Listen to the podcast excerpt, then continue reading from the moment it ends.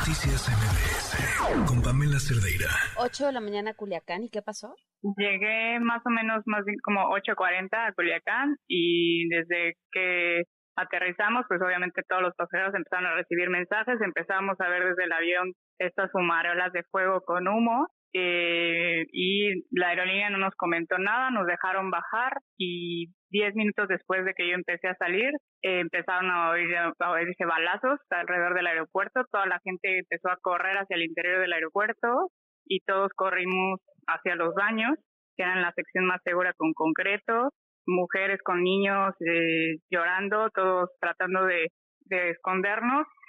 Eh, estuvimos en el baño aproximadamente una hora, hora y media y vimos que todo fue porque aterrizó el, el aeropuerto de la, de la Armada y pues era un poco tema de pues que estaban aquí la Guardia Nacional y con, con los narcos tratando de hacer frente.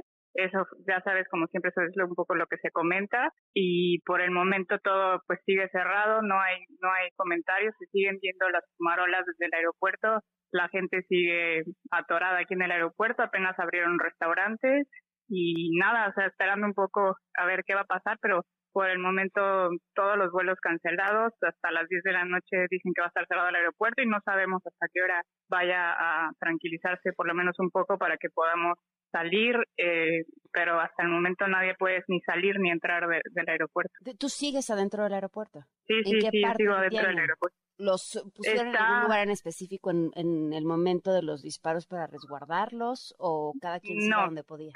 Cada quien corrió a donde se pudo yo estaba en la zona de salida ya de bandas y todos corrimos hacia los baños.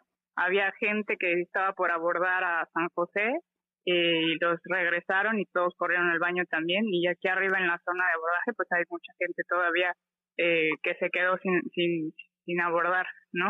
Pero todavía está mucha gente arriba y en la parte de abajo y la gente está intentando resguardarse ante cualquier cosa que pueda volver a pasar. ¿No les han dado ningún tipo de información sobre en qué momento pueden salir del aeropuerto? No, no se dice absolutamente nada. Solo sabemos que no se puede ni salir ni entrar. Las puertas están cerradas eh, y pues nada, nadie tampoco ha tratado tampoco de salir, ¿no? Por el momento. ¿Qué pasa con las familias que van con niños? Están aquí todos. Hay gente que está ya durmiendo en el piso, los niños tratando de distraerlos. Solo hay tres, cuatro locales abiertos de comida y cosas que venden. Ya sabes, la gente empieza a, a, a panicarse de traten de, racionar la comida porque no sabes cuánto, cuándo nos van a dejar salir. Eh, llevo aquí desde las 8.40 de la mañana y no, no sabemos si hasta las 10 de la noche nos vayan a, a dejar salir porque todo depende de la situación de, de afuera, ¿no?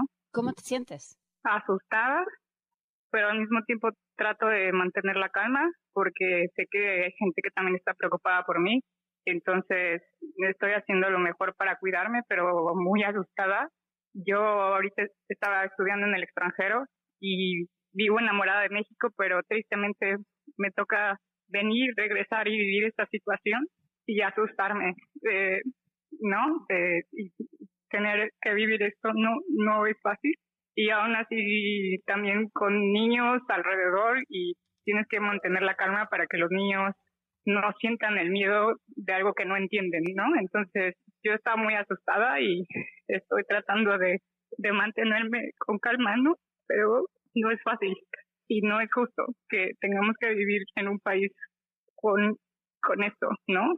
Que ellos decidan un día hacerlo sin proteger a la población y permitir que los aviones vengan a Culiacán cuando ellos saben la situación, porque el avión salió a las 7 de la mañana y permitieron que mi avión aterrizara.